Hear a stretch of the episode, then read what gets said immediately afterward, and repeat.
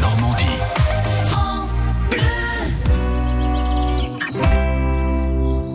Ça vaut le détour. Nathalie Morel m'a rejoint en studio. Bonjour Nathalie. Bonjour Jason. Là, c'est une exposition. On va tous à la plage. Oh bah oui, parce que moi je pensais qu'avant, euh, quand même, euh, notre grille d'été, hein, puisque Ah ça oui. démarre lundi, on allait euh, mettre son maillot de bain et puis on allait prendre sa serviette de plage et puis hop, tous à la plage. Euh, ville balnéaire du 18e siècle à nos jours. Alors euh, c'est une exposition qui dresse en fait un panorama de l'histoire des villes balnéaires en France au regard des pratiques européennes du 18e siècle, donc à nos jours, comme son titre euh, l'indique.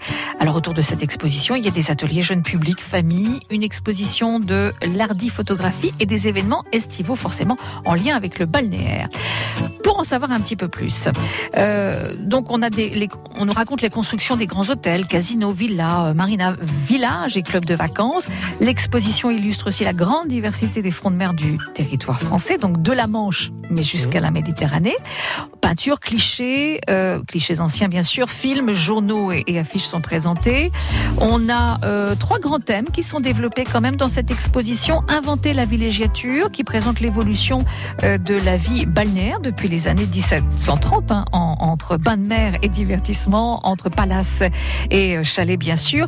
L'essor des grandes vacances. Ah oui, Hein, on a, bah oui, hein, nos aïeux n'ont pas toujours eu des grandes vacances, donc à la mer. Donc vrai. ça, ça illustre les congés payés, le tourisme de masse et les nouveaux modes de vacances. Quelques villes balnéaires pour demain. Clôture donc l'exposition en questionnant le visiteur sur l'enjeu de la préservation de ces ensembles naturels et bâtis, ainsi que la ville balnéaire de demain à l'heure de la mondialisation et du réchauffement clim- climatique. Pourvu qu'on ne nous enlève pas nos cabines de plage. C'est tout ce que je demande. En tout cas, ça c'est à découvrir. C'est jusqu'au 29 septembre et c'est à Caen au pavillon Disquet François Mitterrand. L'exposition Tous à la plage et bonnes vacances. Exposition assez insolite. Et ça, ça vaut le détour. Merci Nathalie. France Bleu.